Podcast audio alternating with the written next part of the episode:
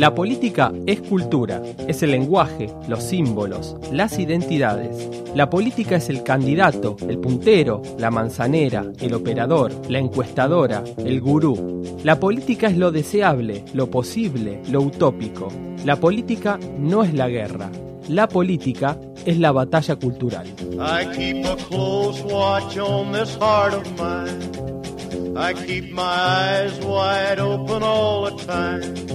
I keep the ends out for the tie that you're mine, I walk the line. Bienvenidos a un nuevo episodio de Batalla Cultural, el podcast de revista Anfibia en el que hablamos de política y sociedad. Mi nombre es Martín Ale y en este capítulo vamos a hablar de clases medias. ¿Por qué a los argentinos nos gusta decir que somos de clase media? ¿Cuál es el vínculo que ha tenido en los últimos años la clase media con la política? ¿Cuáles son los intereses, los deseos, las frustraciones que tienen hoy las clases medias argentinas? ¿Cuáles son las preguntas que nos debemos hacer para entender cómo vota la clase media? De todo eso vamos a hablar con Pablo Semán, el sociólogo, doctor en antropología social, investigador del CONICET y profesor en la Universidad Nacional de San Martín. Pablo, en los últimos años se han conocido algunos estudios que dicen que entre el 70 y el 80% de los argentinos y argentinas se autoperciben de clase media. ¿Por qué es así? Mira, eh, yo eh, en primer lugar diría que cuando uno escucha ese porcentaje, si quiere analizar el significado de eso, lo primero que tiene que hacer es entender que qué quiere decir clase media para esa gente. Porque me parece que si uno toma la respuesta y no problematiza y no pregunta qué quiere decir clase media para los que se definen como de clase media, está simplemente proyectando la idea que uno tiene de lo que es clase media sobre esos tipos que dicen yo soy de clase media y ahí hay como un, equívoco que no se demuestra tan eh, claro porque están todos de acuerdo aparentemente en el término. Y yo creo que mientras los analistas hablan de clase media en referencia a una vieja idea de la estructura social que tiene que ver con ingresos medios, que tiene que ver con eh, unas clases que están identificadas mm, con el proyecto del ascenso social, sobre todo a través de la educación y la, movilidad social ascendente a través de, la educación, que prepara para un mejor trabajo, y en todo caso con clases medias en un sentido, si quiere, también de, estar entre extremos políticos, a veces eso se ve como algo bueno, a veces se ve como algo malo, no sé. Eh, hay, hay, hay visiones de la estructura social de los analistas que eh, digamos, están de acuerdo con la, con la moderación, eh, fuerza moderadora que representarían las clases medias, y otras, en cambio, que dicen, bueno, son como una especie de, de agua tibia, que le, pasa lo que le pasa al agua tibia, que es que a los tibios los vomita Dios, eh, y entonces un poco las visiones nacional populares dicen, bueno, clases medias están entre el pueblo y la oligarquía y tienen que elegir definitivamente, o como la izquierda que piensa que, las clases medias son una especie de coloso entre dos gigantes, ¿no? Ahora, ninguna de esas representaciones que tienen posibles analistas sobre las clases medias, me parece a mí, coincide con la idea que tiene esta gente que se autorreconoce como de clase media. A mí me parece que eh, la imagen de la estructura social que tienen estas personas, que se reconoce como de clase media, eh, puede tener algo que ver con esas clasificaciones de los analistas, pero sobre todo tiene que ver con una imagen de la estructura social que está más actualizada que la de los analistas. Y esa imagen de la estructura social es, percibir un mundo donde no hay y no va a haber trabajo para todos. Y entonces eh, ellos de un lado distinguen los, los parásitos, los, eh, los improductivos, los, los asistidos, eh, los peligrosos, ¿no? Y del otro lado, aquellos que no tienen o no tuvieron que hacer nada para eh, solventarse y estar bien y que lo recibieron todo ya no de arriba por la asistencia, sino de arriba por una cuna.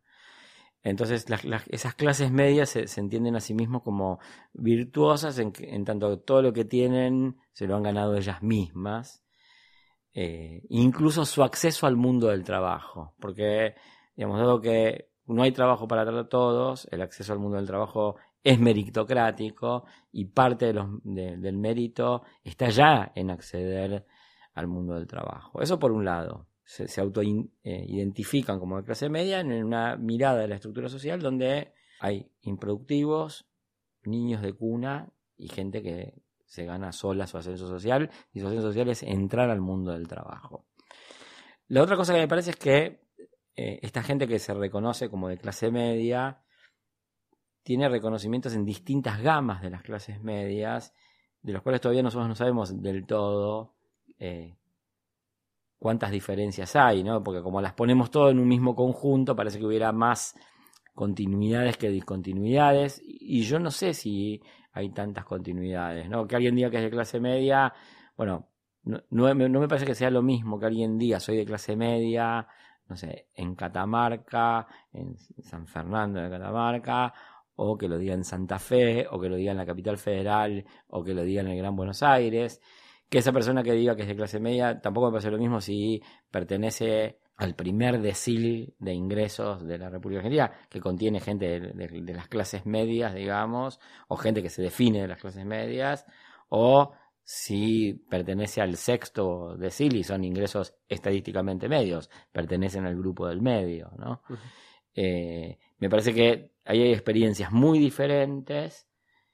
y no sé si llegan a estar unificadas por esta relación y esta percepción de la estructura social, esta relación al mundo del trabajo. Habría que verlo, ahí yo tengo una duda, me parece que eh, cuando nosotros aceptamos esa respuesta sin analizarla, nos estamos comiendo diferencias que tendríamos que hacer más evidentes y de lo que todavía hay que hacer algunos estudios. La, por decirlo así, volatilidad, digamos, de, los, de los posicionamientos de las clases medias eh, argentinas, tiene que ver con que sus intereses eh, y su percepción de sí mismos, a lo que aspiran a hacer, sus objetivos, sus deseos,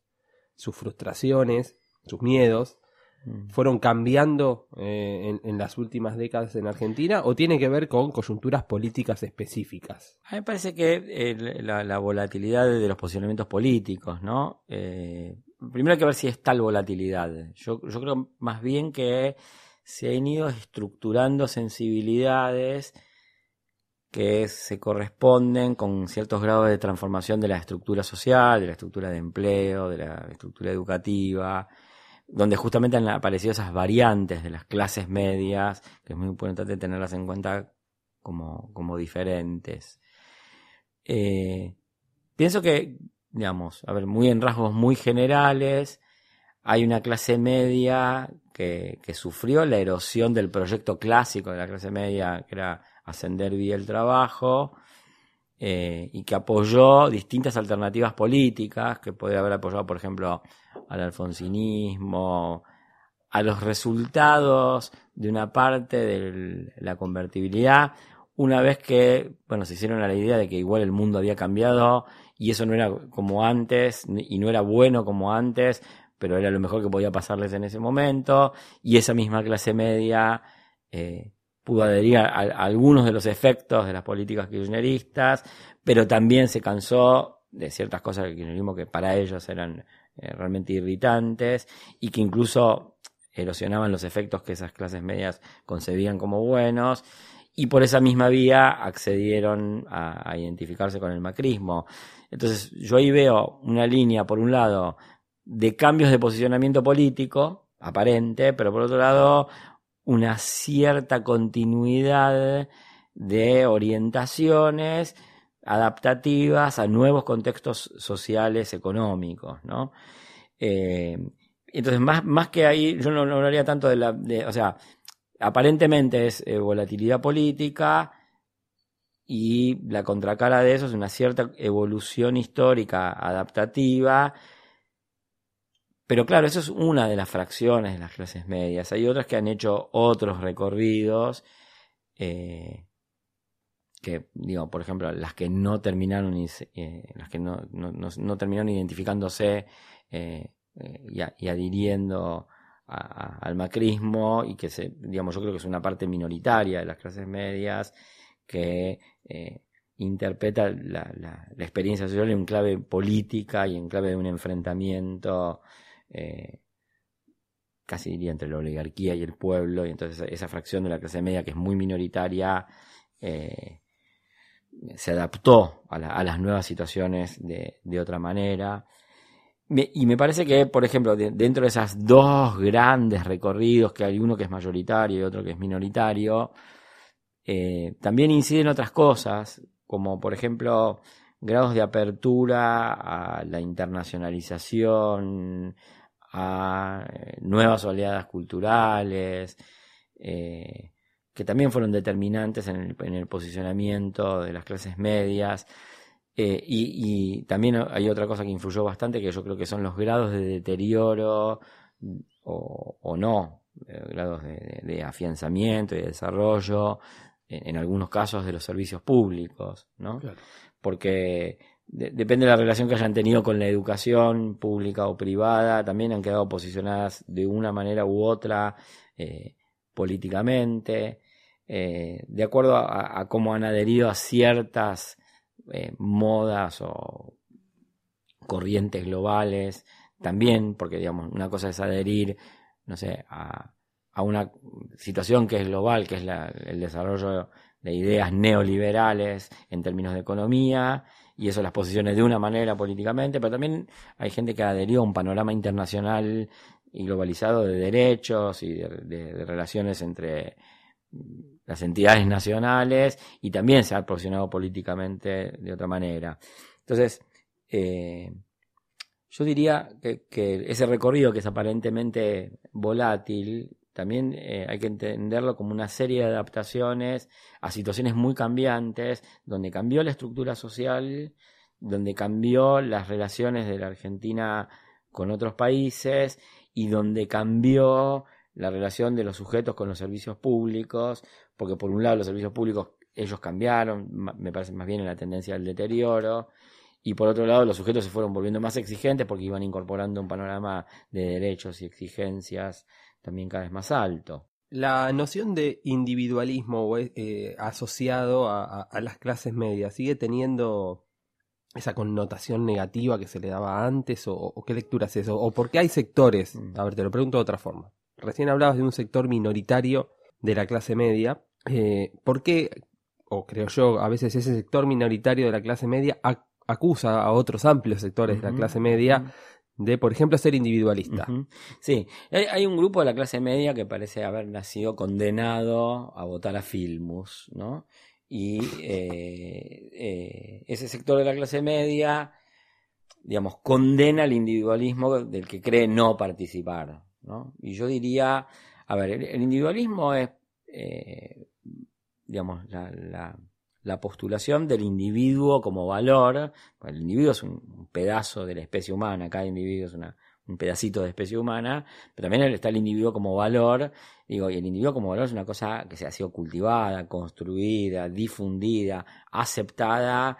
desde Shakespeare hasta hoy, por lo menos, digamos, o sea, Romeo y Julieta es una historia de individualismo, unos tipos que se casan a pesar de los odios familiares, ¿no? Eh, en ese sentido, individualistas, inclusive los que critican el individualismo, y sobre todo esas clases medias que critican el individualismo, son pertenecientes a un mundo eh, simbólico, cultural, que es plena, total y absolutamente individualista. Yo creo que esas clases medias, que a pesar de ser individualistas, critican el individualismo, y, no, no, no, no está mal que lo hagan, digamos, yo en parte participo de esas clases medias, creemos que hay eh, ciertos bienes que deben ser públicos y deben ser gestionados socialmente, pero eso no significa volver a, una situación previa al individualismo. Hay que conciliar gestión social de los bienes eh, y, responsabilidad estatal y responsabilidad social con la existencia del individualismo, no, no contraponer, porque a esta altura ya es tarde para hacer desaparecer el individualismo. Llegamos 400 años tarde para hacer eh, pasar por arriba del individualismo. Pero aparte porque yo particularmente pienso que hay una contradicción en esa crítica al individualismo, que es que es pensar que el individualismo es solo el individualismo posesivo y utilitarista y económico, cuando yo diría la mayor parte de los derechos sin los cuales nosotros no podríamos vivir ni dos minutos seguidos, son hijos del individualismo. ¿no? Todas las cuestiones que tienen que ver con derecho a la expresión, eh, a, la, afirmación de las más diversas identidades, sexualidades, todas esas instituciones de, nuestra sociedad son hijas del individualismo eh, y, yo diría muchas de nuestras técnicas de resolver nuestra propia aflicción personal tienen que ver con reforzar nuestras potencias en tanto individuos, ¿no? Entonces, eh, me parece que hay, una cosa de, de, una queja muy en el vacío y muy, ella, esa misma queja vacua sobre el individualismo, que en realidad le, están apuntando a un elemento que es correcto que se le apunta, digo, otros pensarán que no, pero digo, eh, ese, ese, elemento del individualismo que es el elemento eh, posesivo, competitivo, destructivo del otro, pero ni todos los individualismos son así, ni nosotros, por lo menos ni, ni, ni nosotros, ni una buena parte de la sociedad argentina puede salirse del individualismo. Más aún, yo diría es al revés una buena parte de los sectores populares ha ingresado y ha adoptado eh, pautas de comportamiento que suponen el valor del individuo, la autoafirmación, eh, la recusación de la presión social sobre uno mismo, de yo no voy a hacer cosas porque me digan que lo tengo que hacer, ¿no? Y de pagar el precio para hacer lo que uno quiere, eh, de, o de contraponerse a otros, de ganárselo, ¿no? Eh, entonces, el individualismo para mí es un concepto sociológico, una realidad sociológica mucho más compleja que el hombre eh, económico, que el hombre del mercado. Y me parece que la crítica al individualismo elude esa complejidad y reduce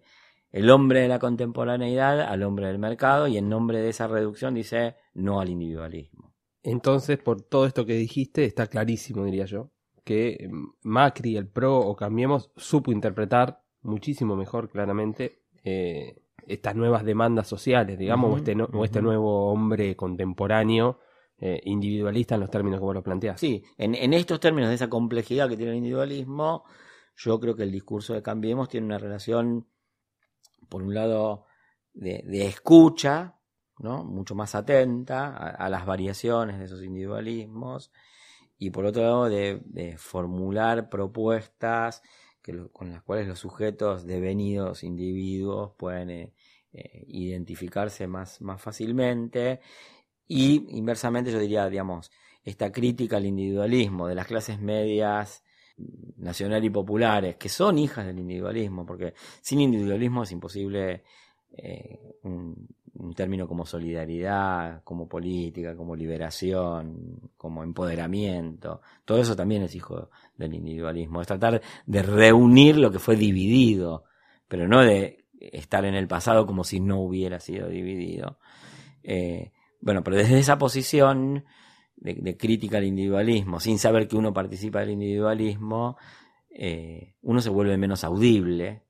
eh, y no se registra el hecho de que en el, en el individualismo hay contradicciones, hay cosas que no, no, son, no solo están las malas, sino están las buenas, y uno no las está rescatando, entonces las audiencias de clases medias que son individualistas no pueden escuchar ese antiindividualismo de, digamos, de lo que queda eh, del kirchnerismo como, como crítica al, al individualismo. ¿no? Entonces, perdón, el, el macrismo, por un lado, entiende mejor, expresa mejor, pero por otro lado, digamos, las, las formaciones políticas herederas del kirchnerismo cuestionan y invalidan y censuran eso que el macrismo habilita. Entonces, es, obviamente el macrismo lo va a terminar expresando mejor. Y una última pregunta, Pablo. Hace poco leía, vos planteaste una pregunta en, en tu Facebook y generó un intercambio muy, muy interesante eh, que tenía que ver con con el voto aspiracional. Mm. Eh, vos te preguntabas algo así sobre, o, hacías un cuestionamiento a la idea de del voto aspiracional, porque este ya el hecho de mencionarlo así lo cargaba de una connotación eh, negativa. ¿Cómo se cruza esto con las clases medias? Sí, lo primero que diría es que, digamos, decir que algo es aspiracional, eso mismo es aspiracional en el sentido en que pretende ser crítico, ¿no? Porque lo que se le está diciendo a que el voto es aspiracional es que quiere conseguir algo que no le van a dar. ¿No? Eh, esa idea que, que, en algún momento pululó y por ahí, que era el macrismo es esa fiesta a, la que nunca vas a poder ir, ¿no? Entonces que, que el, votante del macrismo se identifica con, un grupo social que, igual le va a cerrar el, círculo y no lo va a dejar entrar. Eh, y un poco como con esa idea de que el votante aspiracional es un tipo que eh, confunde la parte y el todo, entonces cree que si se compra, no sé, la luneta de un Audi, tiene un Audi, ¿no? Entonces me parece que es un estúpido. Eh, entonces yo creo que, digamos, me parece que en el, voto al macrismo, reducirlo al voto aspiracional, y ese voto en muy buena parte de las clases medias, es justamente eh, endilgarle una actitud de identificación parte todo, de estupidez, de ceguera, de, de, no saber eh, qué hacer estratégicamente, cómo a votar a los que no te convienen, a unos votantes que en realidad tienen motivos muy complejos para votar al macrismo y que el macrismo encuentra una pauta de interpelación de esos motivos muy complejos. Hay una cosa que me parece muy interesante, que yo estuve justamente en parte por eso hice esa pregunta, trabajando con dirigentes del PRO en, en La Matanza, y hay un ejercicio, digamos, que yo creo que ellos hacen y que les resulta, que es, digamos, hay gente que se incorporó al PRO a hacer política de forma relativamente reciente, aun cuando tengan experiencia política en otros lugares, e intentan representar desde una posición nueva, ¿no? Y, esas personas haciendo ese ejercicio de representar van y tratan de escuchar y tratan de ensayar nuevas propuestas de representación en las que surge una, cosa que, digamos, eh, desde el punto de vista sociológico muy interesante, que es el placer de representar de otra forma. ¿no? Y, y, donde aparece también, desde el punto de vista de los representados, el placer de ser representados. En ese encuentro relativamente virtuoso, eh, uno ve, digamos, que hay un, lazo ¿no? entre dirigentes políticos y, votantes que es mucho más complejo que esa idea de aspiracionalidad que lo único que hace es reducir al otro a eh, un, idiota, digamos, una, persona que no tiene